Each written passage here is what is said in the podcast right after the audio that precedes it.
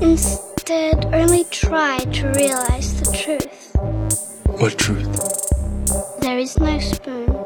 Read between the lines, bitch. There is no spoon. There, there is no spoon. Bitch. Fasten your seatbelts. It's going to be a bumpy night. Bumpy night.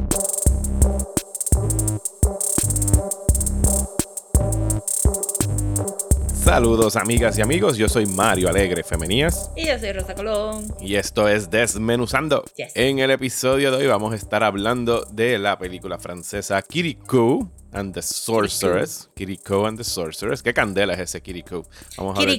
Hash, ha- este colon es tremendito. Él Eso. es, es tremendito. Eso es la traducción de los subtítulos en español. Kiriko es tremendito. tremendito. Eh, vamos a estar hablando de esa película animada más adelante, pero antes, como de costumbre, vamos a bullshitear sobre lo que hemos estado viendo o leyendo. En nuestro caso, esta semana va a ser viendo. ¿Qué has estado viendo, Rosa? Pues estoy todavía en mi, en mi goal de terminar las cosas antes de ver cosas nuevas. Eh, so terminé como que terminé la miniserie de Veneno.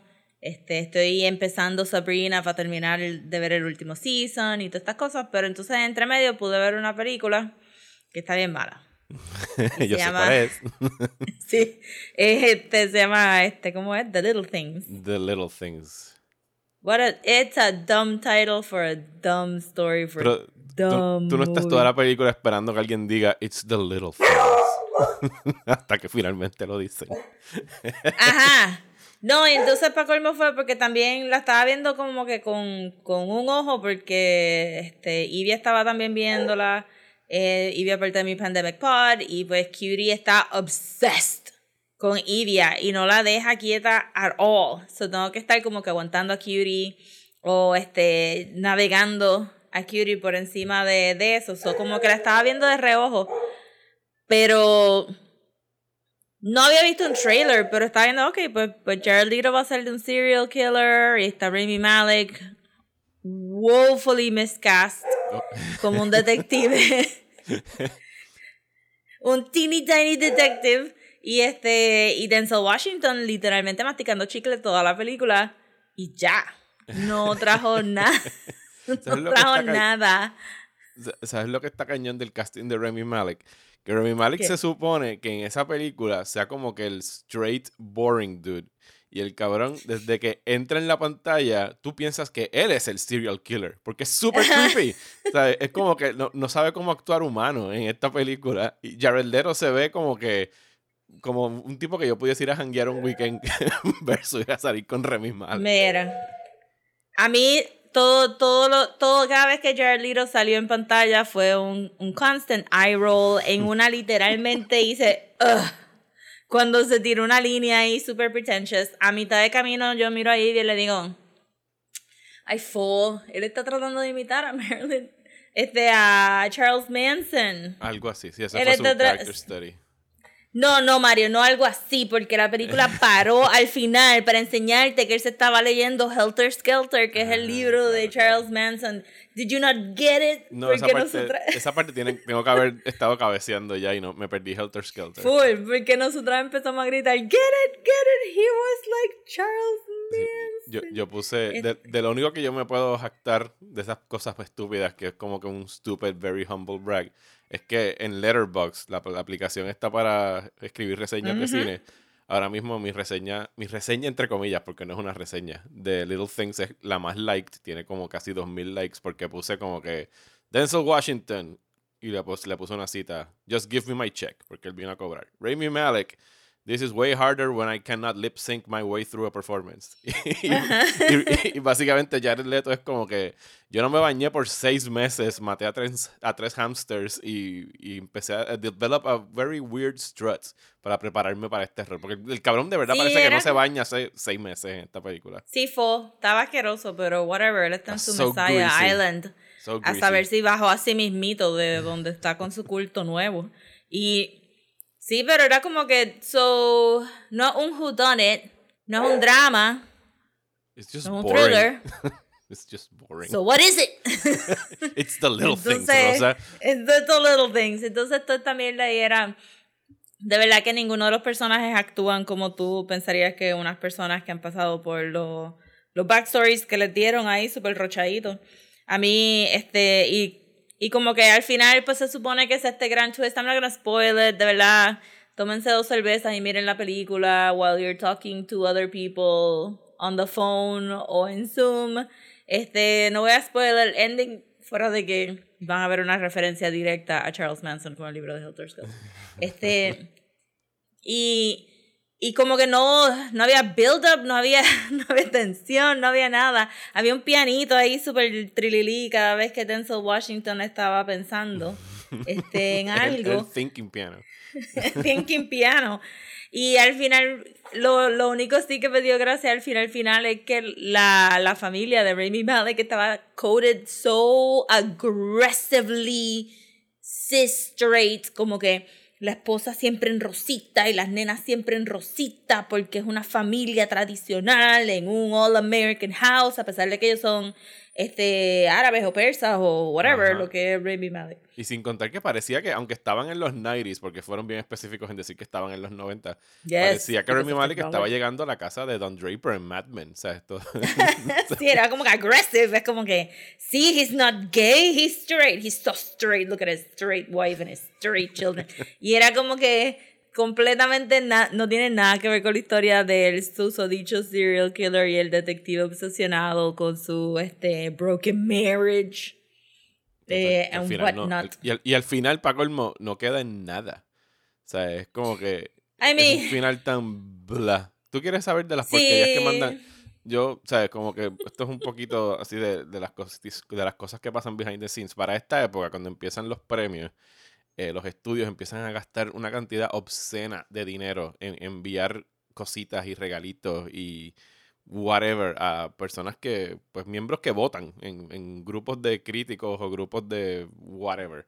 Eh, y yo como estoy en el Critics Choice, eh, a veces me llegan cosas y lo que ellos, lo que, lo que sé el departamento de publicidad de Warner Brothers decidió enviar como regalo, como que jijiji promo de The Little Things fue una hebilla roja a todos los ¡Oh, miembros. no! ¡No! Enviaron- Pero dime que... y, y- y si no han visto la película, la hebilla roja sale al final de la película, así que no se las voy a chotear. Pero cuando vean la escena van a decir como que, oh my god, en serio, eso fue lo que enviaron. ¿Qué está pasando con el mercadeo? Sí. With marketing? Este, tenía el logo de la película estampado en la hebilla roja. Can you Eh, post no. this on Twitter? No, era solamente una hebilla que yo dije, pues se la regalo a Sara. Y cuando la vine a ver estaba hasta rota. Y yo dije como que, ah, pues bótala. no, no cerraba bien la hebilla. Wow. wow, wow, wow, wow, wow, wow. I mean, off the top of my head, yo hubiera mandado más como que una caja de chicle. Por Este, Denzel Washington. Sí, O, o, o grasa para hubiera el sido pelo. algo más useful. Grasa para el Este, pelo. para- sí, una para- de esas como era que Un, un este, pomade para el pelo. pomade, Ajá. un pomade de pelo. Este, greasy, greasy, este, repairman, pomade. Eh, Es bien malo. Wow, estoy en shock, estoy en shock. wow, una villa. Bless. Eh, ¿Qué tú has estado viendo entonces?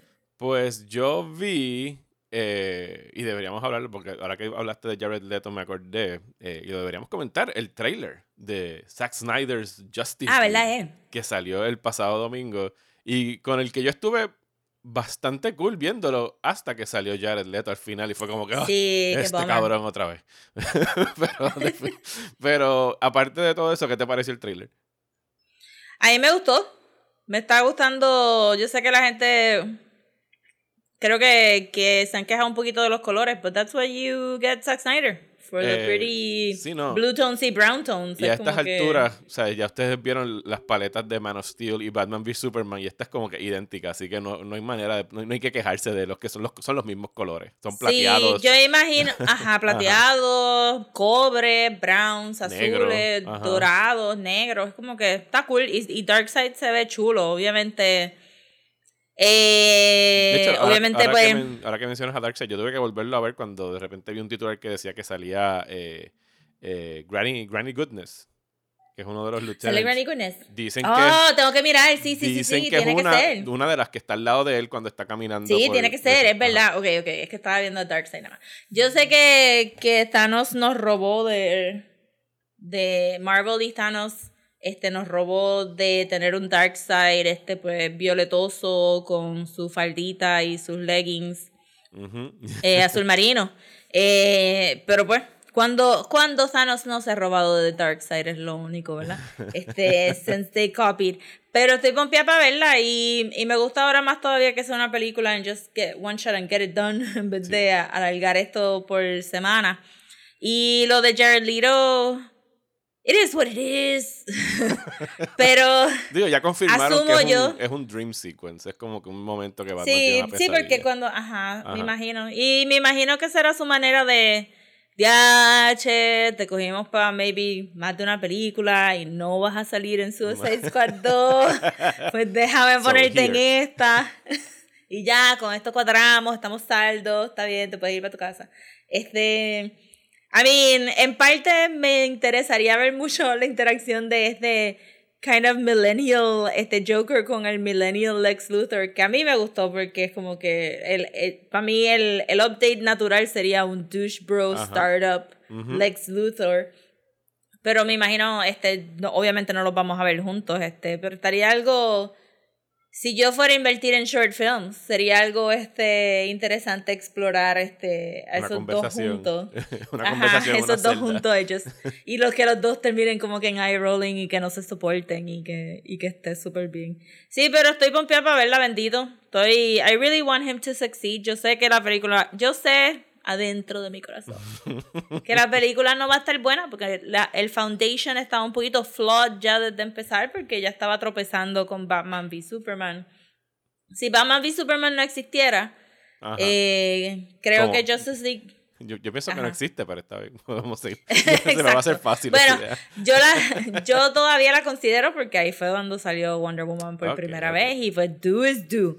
Pero si Batman v Superman no existiera, pues entonces Justice League hubiera tenido como que un poquito de más chance a tropezar un Sí, poco ah. al principio, para entonces build up to that. A mí me gustó lo que tú me mencionaste por Messenger, que tú dijiste que era como que va a ser mejor que Justice League de Joss Whedon eh, Sí. y Batman v Superman, pero no mejor que Wonder Woman y, y, y ¿cómo se llama? Birds of Prey. Y Birds of Prey. Sí, y esa es mi Steel. expectativa. Y en realidad en después, de, parte- ajá, sí que Ajá, después, sí, de, sigue, sigue. después de Batman v Superman y Justice League, en realidad como que subir un poquito no es tan difícil. O sea, que con que por lo menos esté entretenida. Por...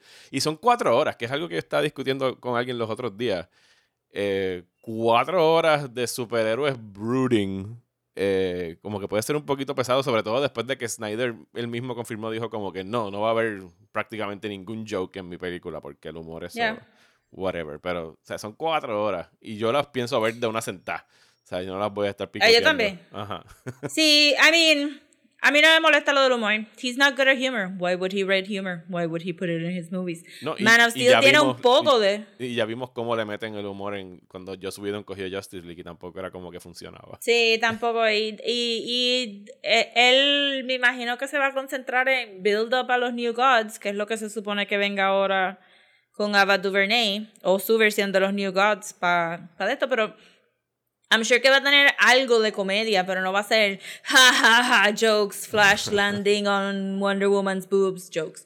Y porque Man of Steel él tenía como que par de cositas con su frustración, como que, ¿verdad? Este, cuando Superman este sale y, y, y le coge el truck del macharrán y se lo Ujú. pone en el poste, el Eso es humor. corte funny. Ajá. Ajá, eso es humor.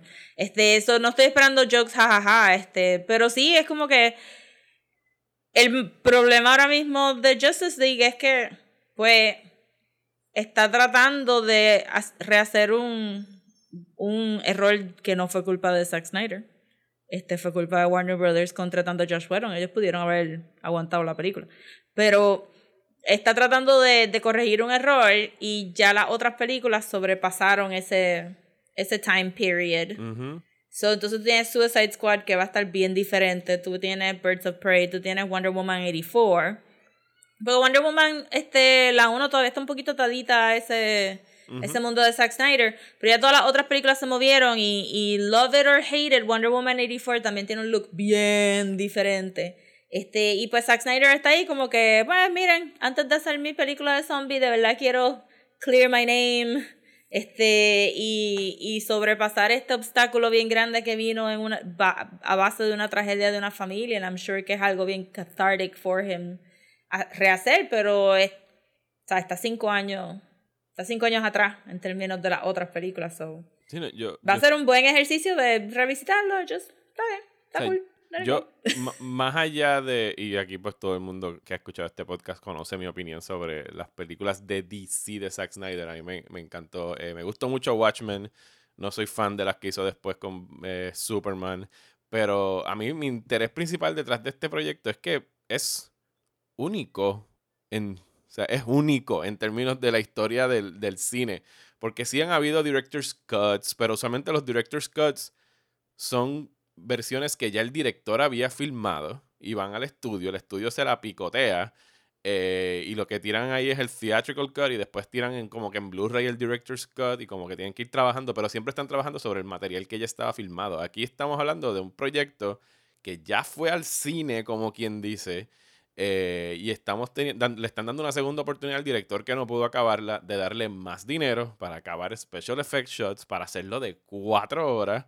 Sea, para, o sea, está montando sobre el andamiaje de lo que salió en el cine. Porque si tú puedes ver el trailer y como que notar, ah, eso es más o menos lo que pasó en la versión que, que vimos en el cine, pero ahora se ve bien distinta. Y se ve como una película de Zack Snyder, ¿sabes? Justice League no se veía como una película de Zack Snyder. Esto es como que sí, esto es 100% Zack Snyder, está su estilo ahí. Así que no creo que se... Que, y- y entonces, que es una película que va a estrenar en HBO Max, que no va a tener el peso de si hizo o no hizo dinero. Tú no vas a poder tener esa métrica para decir como que, ah, mira, también se escocotó en la taquilla y no le fue bien. Es como que no, aquí habrán las reseñas y HBO dará los números que quiera dar de suscriptores o de whatever y como siempre hay que cogerlos con pinza porque son números internos Ajá. pero que va a tener su chance de va a tener su chance de salir y de que la gente lo vea y que lo evalúen tal cual cada quien opine sobre si fue exitoso el experimento o no, pero por lo menos salió y, y yo me alegro por él, yo honestamente me alegro por él, aún no siendo fanático de esta versión, de, de este mundo del de, de DC, estoy bien intrigado con lo que vaya a salir de aquí. De verdad que sí, y también con, con lo que vi en el trailer se nota que hay un rejiggering bien brutal del segundo acto y del tercer acto. So Ujú. que, que probablemente tengamos ahí algo súper diferente eh, que ver y que no sea simplemente... O sea, todos, todos nosotros sabíamos que Steppenwolf no era el be all end all, que el Ajá. endgame siempre fue Darkseid. Este, eso estoy bien pompía para eso, este, y ver ese tercer acto y verlos de verdad. Eh, verse bonito con sus filtros y pelear super cool. That's Sí. all I want. Yo espero que hayan, yo espero que hayan sorpresas en la película, por lo menos uno o dos, porque yo pienso que han dado tanta publicidad y han revelado tanto en, en historias y en entrevistas que es como que, como que guarden algo para la película. O sea, eso de Jared Leto lo I pudieron mean- haber guardado. Sea, no, No, no olvídate. Jared Leto, lo que todos queremos ver, es los Omega Beams de Darkseid y eso no lo han enseñado. Ok, ok. Pero viene, se supone que ¿Cómo va a viene. ser? Es- bueno, yo esperaría. En otro mundo yo te hubiera dicho, no, no viene porque claramente tú no peleas contra Darkseid en una sola película. Pero ven acá, ¿tú no, Eh, ¿tú no crees que pudiese ser una posibilidad de que no, el, o sea, son cuatro horas, que esa que la mitad de la película sea la pelea con Steppenwolf, más o menos lo que ya Ah, tenemos bueno. una idea de ella, y la segunda mitad sea Darkseid? Por- Pues sí, I mean, anything's possible. Puede que sean dos películas juntas y que él haya dicho, mira, ya esto no se va a hacer anyway, so we may as well put it in. Y tampoco es tan caro, este, o sea, es caro, pero no es tan caro. No es como que estás casting Darkseid y Granny Goodness y las Furies y este, los Parademons. Este, una sorpresa chévere sería Big Barda y Scott Free. Hay que ver. Bueno, hay que ver. Pero anyway, los Omega Beams de Darkseid, and I'm happy. Este, yo lo que quiero ver es good punchy punchies y este, todo en sunset colors and I'm fine.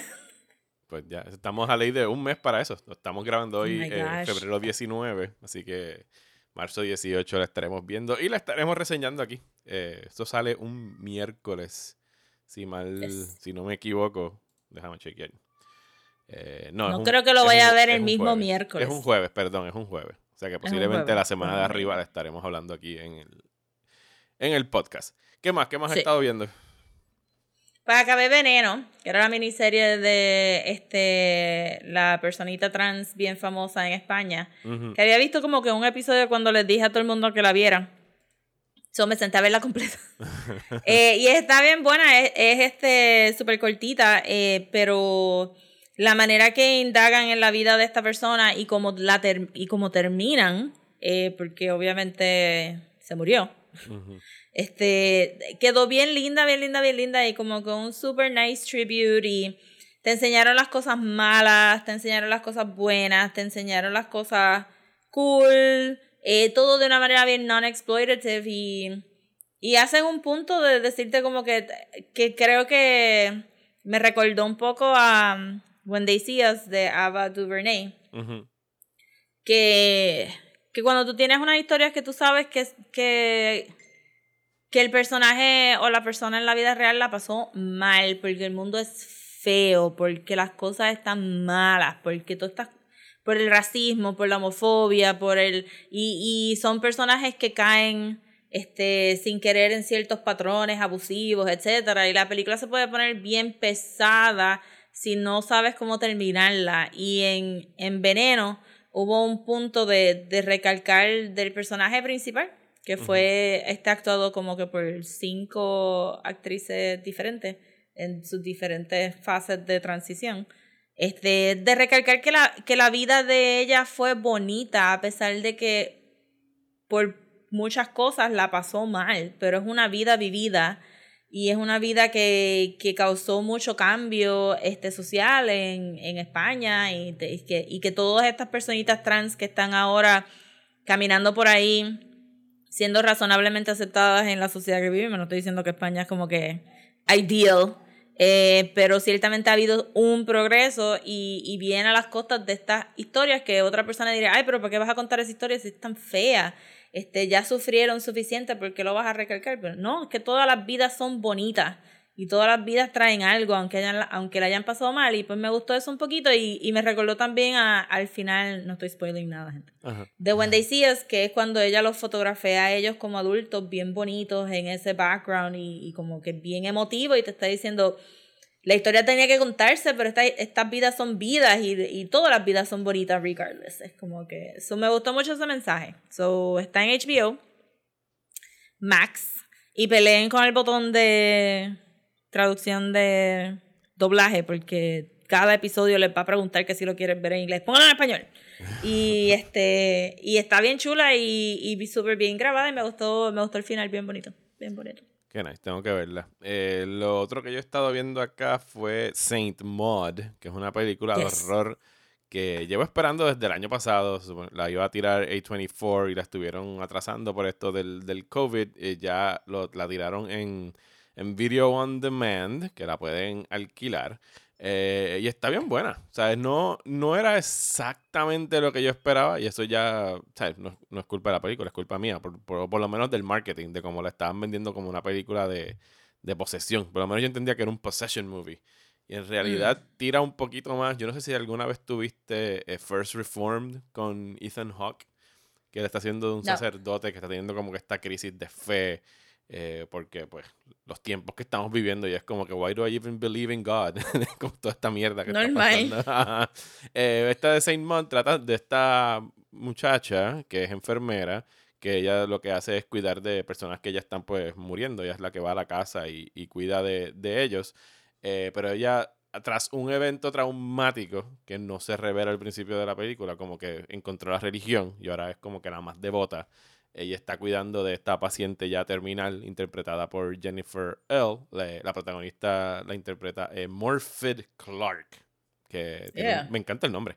Eh, Sí. Está fuerte. y, sí, está fuerte. Eh, y está súper bien dirigida eh, por eh, Rose Glass. eh, y, pero que es más una película psicológica de esas que tú tienes que estarte preguntando como que, wait, ¿ella está poseída o está loca? O sea, como que no te dan Mm. una clara definición de qué es lo que está sucediendo. Pero es súper moody y puede ser bien siniestra. Y tiene un tremendo jump scare. De estas películas que no quieren como que gastar, o sea, que no depende mucho del jump scare, pero como que lo está guardando como una bomba atómica para justo en el momento preciso tirar. Como Oh, que nice. Y cuando se lo tira es como, anda para el carajo, ¿sabes? Como que porque, no, porque la película no está acostumbrada a que vienen esos jump scares y cuando suceden es como que bien eh, out of the blue. Así que está bien buena, o sea, de verdad que, que me gustó. Eh, la quisiera volver a ver, como que para ya sea, sabiendo dónde termina, como que verla con, con otra perspectiva. Pero, pero sí, está disponible en VOD y les recomiendo que la busquen si les gustan las películas de horror, pero las películas de horror que son como que un slow burn, que están cocinaditas así a, a fuego lento. No es. Tú sabes, no. ¿Sabes lo que Sí, como la, la artsy fartsy horror movies que están saliendo desde Exacto. mid 2000. Sí, como creo que la- lo, lo han descrito como elevated horror, que es como un término súper elitista y súper come mierda. through, yes. Sí, Ah, sí. what are you Sí, drinking? como Elevated que- horror. sí, esto, esto no es como que horror, horror. Esto no es un slasher movie. Esto es sophisticated horror. Exacto. What are you, 12? I only see my elevated horror. pues sí. Pues eso es lo que, eso es lo que he estado viendo. Qué cool, esa yo la quiero ver también. No sabía que existía hasta que todo el mundo, no todo el mundo, Joel en Facebook, este empezó a postear los posters y, y como que se veían cool. Se veían cool. Sí, está ver. chévere, está chévere. La otra, Los de A24. A24. La otra Los que... suelten Green Knight. Ay, Dios mío, Green Knight. Yo me leí el poema del Green Knight el año pasado, creo que en enero o algo así, que lo bajé en preparación para esa película, porque nosotros íbamos a tener un mes de leyendas arturianas. Eh, pero se va a dar, porque creo que ya le pusieron Eventual. fecha para junio o julio, así que maybe podemos traer de vuelta ese Vamos a tema por ahí. Hasta me empecé a leer Mists of Avalon, que quiero retomarlo porque me estaba gustando mucho ese libro. Eh, aunque lo estaba escuchando, no lo estaba leyendo. Nada, ese fue el, año ese que no sucedió, que se llama el 2020. El pause button. Pero ahora nos mudamos a África para conocer a Kirikou. Kirikou. Kirikou pas grand, mais il est vaillant. Mais il est vaillant. Kirikou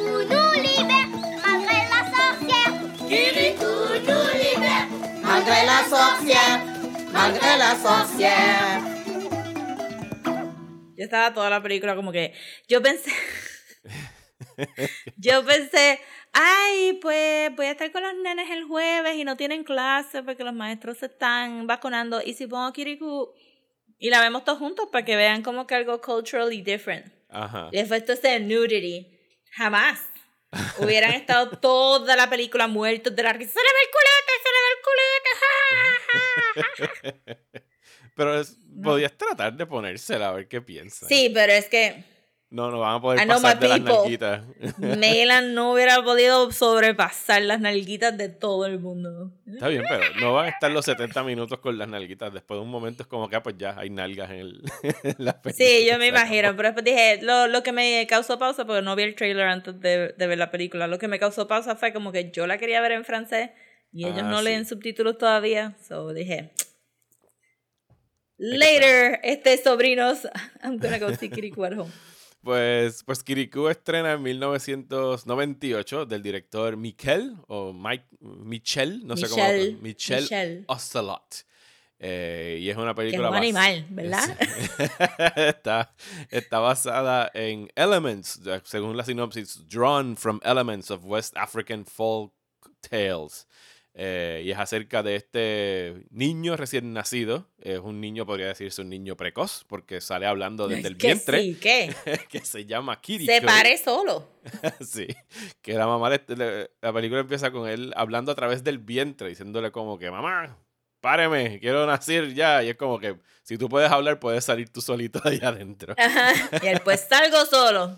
Eh, y pues es la historia de. Kiriko salvando a su aldea de una evil sorceress. Pero resulta que no era evil. O no No era evil.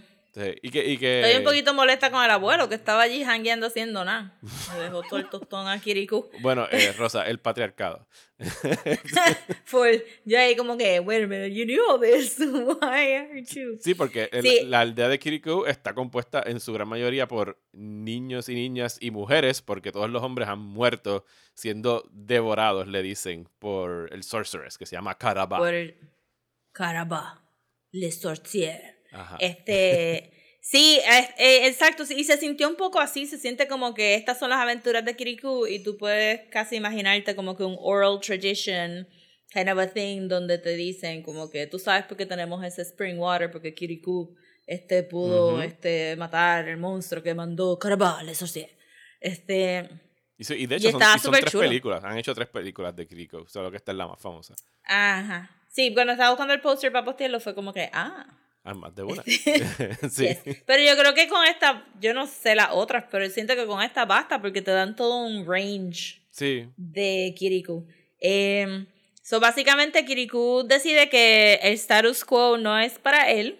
No. Que esto de. esto de estar como que haciendo las cosas sin cuestionar no es para él. Inmediatamente se forman todas estas preguntas: ¿por qué Caraba es evil? ¿Por qué todo el mundo está yendo para donde Caraba? ¿Cuál es el deal con estas sorceress? ¿Por qué todo el mundo está como que enajenado? porque los niños este, son tan brutitos, este, y todo esto porque los niños, este, la secuencia de los niños me mató. me mató por medio de tanta risa. Escuchen a Kirikou. Ok, no, no vamos a escuchar a Kirikou. Y yo, deja que se los lleven, deja que se los lleve Carapa.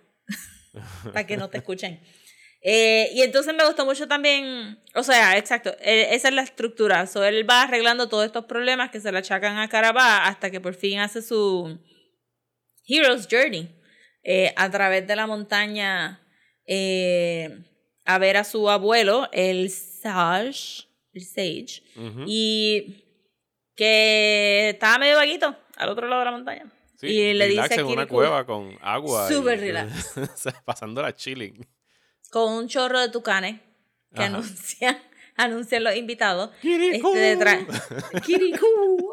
este, y detrás de una, de una este, montañita de termita, chilando ahí. Y este Kirikou pues le hace todas estas preguntas, el abuelo lo, lo guía. Y entonces pues él consigue las herramientas de, de cómo este, terminar con Carabale Sorcier. Este, que estuvo como que bastante inventive, me gustó. Al principio pensé como que, ok, ok, estamos aquí como que pitting eh, esta idea de, pues, esta mujer está al garete, esta mujer está este, super evil, machacan, quitándole los hombres a las otras mujeres, dejando la aldea indefensa, menos por el viejo ese que se seguía quejando, pero siempre estaba mal. El viejito de la aldea. Ah, el del sombrero. Este, ajá, el del sombrero. Y, y todas estas cosas. Y, ¿verdad? El único, el único otro que no hizo nada que fue el tío de Kirikou. Eh, pero después le dieron, un- el abuelo le da el backstory a Karaba y entonces tú entiendes como que, oh shit, she got, she got raped. Ajá. Este, y está como que lashing out porque siente tanto dolor y es como que, ok, ok, this is interesting. Eh, y, y que, y, porque, que, y que Kirikou siempre está preguntando por qué ella es evil. O sea, como que más nadie se lo está preguntando Ajá. más que él. Como que, ah, porque Sí, a- allá porque ella, como sorceress. Y es como que no, She's pero evil, why? O sea, sí, como que hay una intención de preguntar porque nadie es inherentemente evil. O sea, algo tiene que haberle pasado a ella para que sea así. Exacto, exacto. Y me, y me gustó mucho porque también el, el look de Caraba era este al- en la puerta, ¿verdad? Ujú. Framed by the door, no sale para afuera. Y entonces tú piensas que eso es como que un style choice, eh, porque casi, o sea, todas las personas de la aldea tenían un, un volumen y un movimiento que Caraba no tenía. Ujú. Este, sino que se movía bastante de lado a lado y Sí. bastante flat. Bien rígida. Y ajá, después, también. Ajá, y entonces pues eh, todo eso lo explica y es como que, oh shit, this has layers, porque te lo están diciendo desde el principio. Este, this is not a, a normal, a normal person. Tengo que admitir, me gustó mucho la película, pero literalmente me quedé en los primeros cinco minutos porque dijeron en francés flamboyant en, la, en, en el diálogo, pero ellos le dicen flame trees. Y me quedé como que, wait, are these trees called flame boyans? I don't, what? Estaba ahí como que, me quedé ahí, me tuve que parar la película, tuve que hacer research, este, tomarle la foto, como que, wow, es verdad, porque el rojo es tan intenso, of course que son flame trees, y no sé de dónde viene la palabra flamboyant, no pude, pues tenía que ver la película, pero Ahora yo pensaba que era como que heredada de África, pero Ajá. no, sí, para todo el mundo, porque en francés era flamboyant también. Lo desconocía. O sea, no, me, no me di cuenta de ese detalle cuando lo estaba viendo. Sí, pero yo hice como que, ¿what? ¿Excuse me? Ajá. y de momento, y el visual del tío caminando por los flamboyanes Ajá. se ve bien bonito porque es un, un canopy de rojo nada más, este, sin nada de verde, y es como que, ¿what? ¿what? Entonces, cuando fui a Wikipedia, pues sí, le dicen mucho flame trees. O sea, que nosotros tenemos Que flame trees aquí cool. también. Yes. I mean, sentí que era como que, o sea, estamos viendo otra cultura, este, de, de West Africa, dijiste, ¿verdad? Ajá. Más o menos, pero tú sabes, obviamente aquí hay un par de cosas también y era como que, ¡ja! Ja, ja, ja, ja. Ajá. Este, mira Reconociendo eso. Ajá. Sí, todo constantemente Leonardo DiCaprio pone, ajá. Mira, flamboyane. Este, eso me gustó eso mucho. Y de verdad que la voz de Kirikou era súper nice y adorable y just the right amount de malcriado que tú estás esperando para un niño que se nació solo. Este, súper, súper, este, cute. Y las animaciones estuvieron bien chéveres también porque aunque no era, no era un big budget animation movie. No. no, todo tiene un, o sea, no es Don Bluth. No, pero era bien bonita. A mí me gustó mucho el arte de la película. Era bien bonita. Sí, y cuando se podían dar el lujo de mucho movimiento, se daban el lujo de mucho movimiento. Las mujeres bailando y todas Ajá. tienen diferentes shapes. Este, estaba súper lindo, todos los niños este, jugando y todos, todos tienen las patitas bien flaquitas y son más pointy que las mujeres que son más curvy. Sí, en- Este- en, esa secuencia de los niños en el río con, con, con la canoa esta, ahí fue que usaron más del budget, porque también estaba bien colorida, que tienen que por ahí, que van zafas por el río. Que Kirikou tiene que ir a salvar a gente. eso fue lo que de. Kirikou, you fucking kids. exacto. Ay, mira, váyanse todos entonces. Que se los Eso lo coma hubiera hecho, Carapa. que se los coma Caravaggio, bye. Este, y me gustó también eh, los fetishes que le decían. Los Sí, eran- fetishes. sí, que a mí me, me, me estuvo curiosa esa traducción porque yo los, de- o sea, parecían robots, parecían máquinas lo que Ajá, pero ahí. de madera. Yo lo que me imaginé fue como que pues toda esa arte africano Sí, que uno ve. tótems y cosas de esas que uno ve Ajá. así. Pero estaban super nice porque de verdad que todo el mundo tenía un movimiento específico y deliberado con todo y que no es una película que tú puedas decir como que it was a lavish animation budget. Ujú. Este, y, y los colores estaban como que los colores lo usaron de verdad to pop, porque esto no es una, era una aldea kind of rica, porque las casas estaban como que bien montadas. Y todo el mundo aparentemente tenía un zafacón de oro. sí, y que escondían más y más oro y tú seguías haciendo rotos en la, Ajá, en la tierra "What is y seguían on?", saliendo este. medallas de oro. Pero entonces con el rojo de los flamboyanes, la canoa colorida, los ojos de los fetishes, este Carabao es bien colorida también, este Sí, está llena de oro, tiene oro en el cabello, tiene oro en el busto, o sea, de la falda que utiliza, o sea, es bien, es bien Ajá. colorida. Y me, me, me hizo pensar también en Virus Tropical, que la comentamos eh, al principio de este mes, en que Ujú. pues a veces pienso yo que uno, uno cree que necesitan como que estos mega budgets para hacer una película animada que se vea eh, preciosa y distintiva. Y yo pienso que a veces, ¿cómo es lo que, cuál es el, el refrán que dice? Como less que la- is more. Ajá, sí, y que la necesidad es la madre de la invención. O sea, cuando tú tienes Sí. que de verdad, tienes poco con qué bregar. El, o sea, tú ves Kirikou o ves Virus Tropical y tú inmediatamente la ves y dices, yo no he visto ninguna película que se vea así. O sea, que eso ya de por sí lo hace unique. No, y que, y que realmente todo está ahí en el foundation, porque cuando estaba viendo a las señoras de la aldea, claramente la mamá de Kirikou es la más linda de todas. Y le hacen un perfil bien delicado y, y como que they really, they were very detail oriented para tú entender toda, ¿sabes? Para entender toda la dinámica de la historia con bien, con bien poco in your faceness. Obviamente esto no es una película de Disney donde la gente arranca a cantar como que, oh no, estamos viviendo bajo el yugo de Caraba. Aunque, este". aunque cantan y las canciones están nítidas, pero son canciones Sí, chiquitas. chacho, yo dije, diache, si Kiriko estuviera todo el día humming la canción de él, de verdad de- que yo le estuviera como de- ya, nene, ya. la de Kirikou Le Petit, no sé qué más, otra cosa. No, no sé Ajá, es petit, but it's bold, he's Ajá. bold, y después él está humming it super, super Guillao. guillao, y uno ahí, "Ugh, Kirikou llegando a una Mira, nueva aldea con su theme song. listen to me, you tiny child, bájale dos, tu ego es como que 50 mil veces más grande. y, y, con, y pero entonces también ah, y también lo ponen vulnerable. Kirikou es bien guillao, Kirikou es bien bold, Kirikou es bien inteligente, eh, tiene un active mind, pero Kirikou se cansa, Kirikou se pone chiquitito. Este, Le da mamitis, le da mamitis en cierto le momento. da mamiti. Cuando le dice el abuelo, me puedo contar en tu falda porque a veces me siento chiquitito y estoy muy cansado. Y como que yo, ay, bendito, este es el nuevo, tú sabes, el, Ajá. el ese de sí. John. Se le cayó el guille. Ya, mira el nene, mira el nene, tiene que dormir.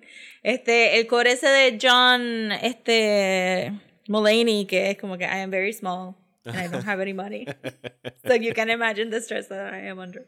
Pues ese fue, ese fue el nuevo meme. Ahí como que, can I sit in your lap? I'm very tiny and I'm tired. Y que- Ay, bendito. Y el abuelo ahí, sal para afuera y ponte a trabajar a derrotar a Caraba. No te voy a dar ningún amuleto ni ningún boon. Vete para afuera. Estoy muy cómodo aquí sentado en mi trono en la montaña Y sagrada. no voy a hacer nada hasta el final. Al final, cuando voy a llegar triunfante, cargado por el resto de los hombres de la aldea tocando sus congas y sus Yo, bongos. mira este. Yo, mira. Kirikou se fajó toda su vida, literalmente. Desde que nació. estuviste sentado.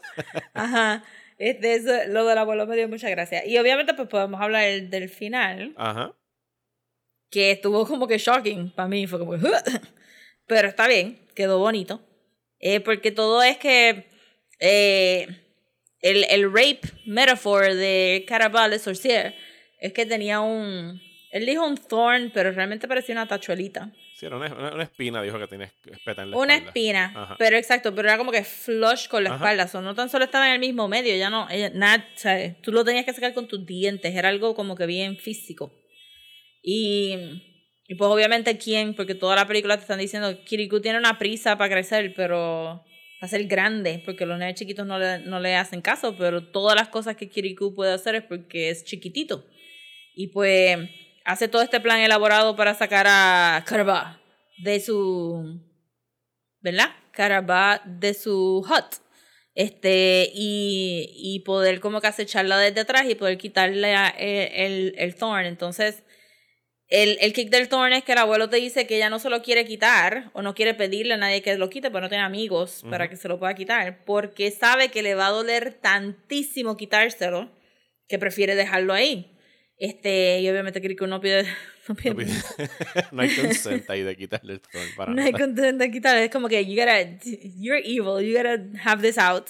Y entonces se lo quita y ella grita, pero al final este sale una persona sanada, ¿verdad? Y habla de, de Caraba como algo fuera de ella.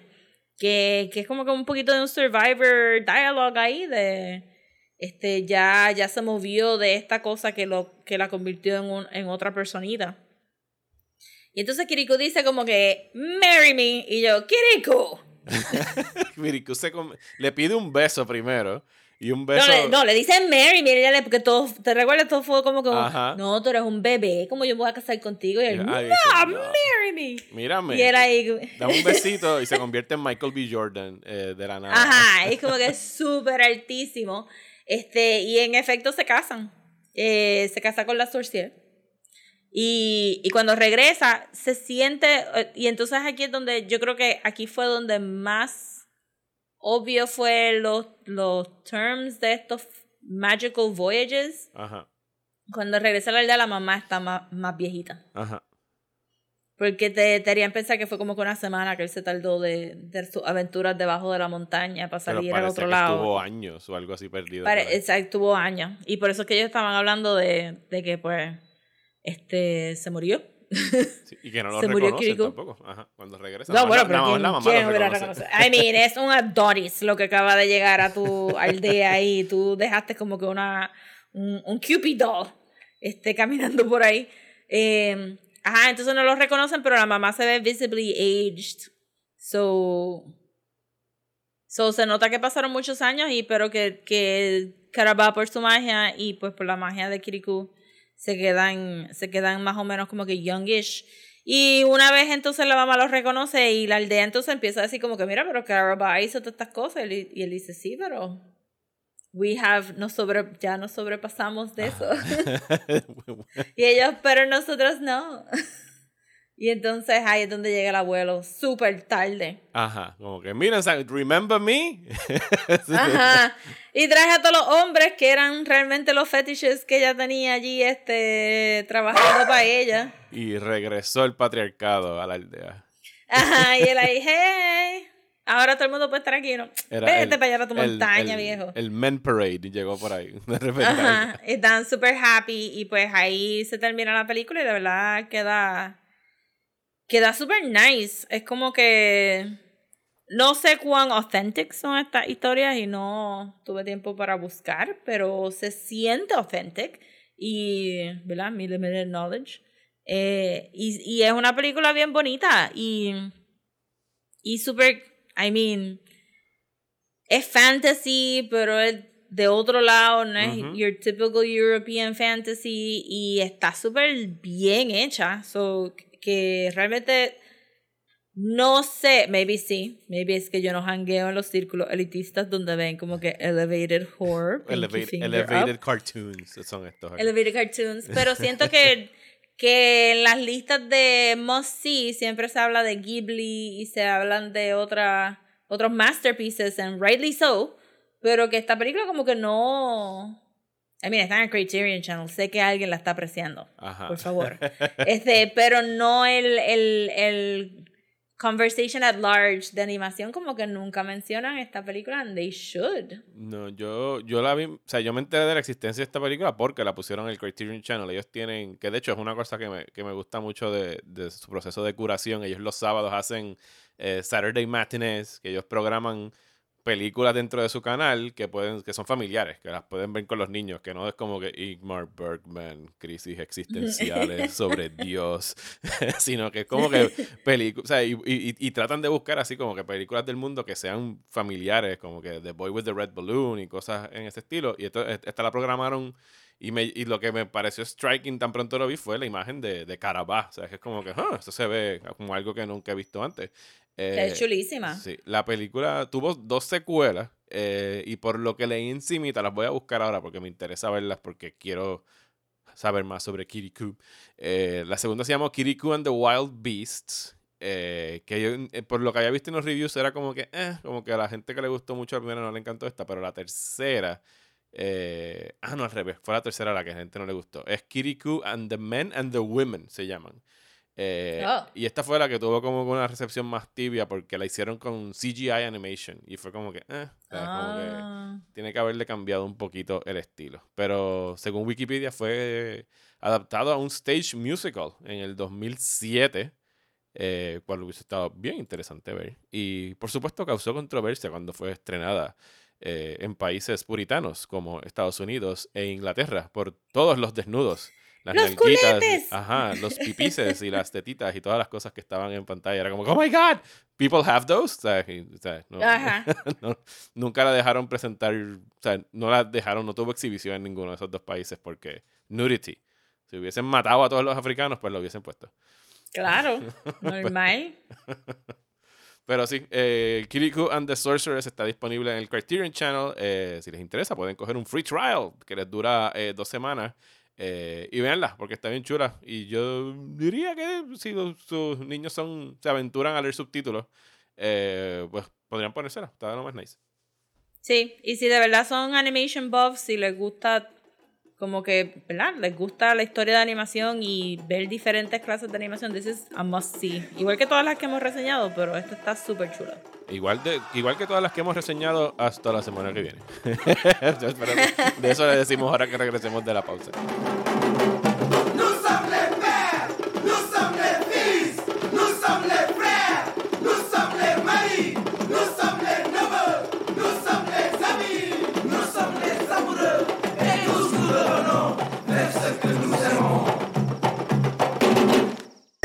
¿Estás bien cansado de los programas de política aburridos? Pues trata Radio Independencia, un podcast de política, derecho y todo lo que se nos ocurra desde el independentismo boricua, donde Andrés González y Adriana Gutiérrez discuten temas de actualidad y temas históricos con algunas de las figuras más importantes del independentismo y la izquierda puertorriqueña. Suscríbete a Radio Independencia en tu aplicación de podcast favorita y en nuestro canal de YouTube. Únete ya. Y hasta aquí este episodio de Desmenuzando. Muchísimas gracias por escuchar. Regresamos la semana que viene eh, para concluir esta serie de películas eh, poco vistas de la animación eh, para hablar de Belladonna of Sadness, película eh, japonesa de 1973. Esta no es para verla con niños. Eh, y me estoy dejando llevar puramente por el trailer y lo que he leído por encimita. Sí, don't chance it. Sí, no, no se arriesguen, no nos hacemos responsables, es lo que estamos diciendo. Ajá. Es anime, obviamente, pero no es, o sea, es, es wild and sexy eh, anime de los 70. Satanic, maybe? Satanic, Probably. sí, hay un, hay un trato con el diablo. eh, Sí. si- si todo Porque esto, Belladonna. Sí, todo esto debe estar como que ringing alarmas y levantando banderas para que no se la pongan a los niños. Eh, la película la pueden ver a través de Fandor. Tienen que sacar una cuenta, un free trial con Fandor de 7 días, eh, que aplica también aquí en Puerto Rico. Así que pueden coger el free trial, ver la película, cancelar. O, sea, si les gusta Fandor, se quedan suscritos. That's up to you. Pero si está Sí. disponible ahí en You su- live your Ajá, está disponible en su selección. Eh, y mientras en el Patreon eh, vamos a estar hablando de Persepolis, ya pueden ir buscando ese episodio. Y la semana que viene eh, esperemos que ya se estén poniendo el día porque sale el episodio de Lost Season 2. Eh, by the way, Rosa, ¿cómo te va con el Adventure Time Challenge? ¿Empezaste el Sí, rewatch? te iba a preguntar, este, no, nada más he visto el primer season de nuevo. Ok, yo estoy a mitad del atrás. segundo season. Yo también estoy atrás. Tengo que meterle el chambón. O sea, ya, ya estoy llegando al, al punto de paniquearme de que espérate, me quedan 200 y pico de episodios. ¿Cuántos días quedan? ¿Cuántos episodios por día tengo que ver? Sí, ahorita yo voy a empezar a, otra vez con Adventure Time y este te voy a I'm going to join in en el rewatch del season 4 de Lost, pero eso será más adelante. Pero pero sí, estoy atrás con Adventure Time bien brutal. Está bien. Pues ya saben que mayo va a ser Adventure Time, así que de aquí a allá tenemos que haber visto los 280 y pico episodios de Adventure Yes. Time. We're gonna No se make it. rajen. Yo voy a mí. Dale. Todos estamos todos estamos en esta, todos podemos ver Adventure Time en 100 días a pesar de que han pasado bien rápido. Ajá, ya se fue febrero. meses y medio. Sí, Sí, fue como- mes y medio. Yo le dije a Rosanero, como que eso es fácil, tenemos cuatro, tres meses y medio y ahora es como que, shit, quedan dos meses para I mean, son de Adventure 12 minutos cada uno. Realmente tú puedes matar un season en un día si no tienes más nada que hacer. Sí, en realidad yo lo que he hecho es que los cojo y los divido, o sea, los considero como que de cuatro en cuatro para que sea como que un episodio de cuarenta y tantos minutos típico de televisión. Entonces digo, ah, ok, no estoy tan mal si veo cuatro al día de aquí a allá. De lo contrario, estoy comiendo Sí. mierda. Así que tengo que meter. pero, pero sí, como siempre, muchísimas gracias por escuchar, Rosa. ¿Dónde nos pueden conseguir en las redes sociales? Nos pueden conseguir en Instagram como @desmenuzando, en Twitter y en Facebook como @desmenuzandopod y si nos quieren mandar un email pueden mandarlo a desmenuzando el podcast a gmail.com. A mí me encuentran en Twitter e Instagram como Mario Alegre. Y a mí me consiguen en Twitter, Instagram y Facebook como at Comics. Y será hasta la semana que viene en Desmenuzando.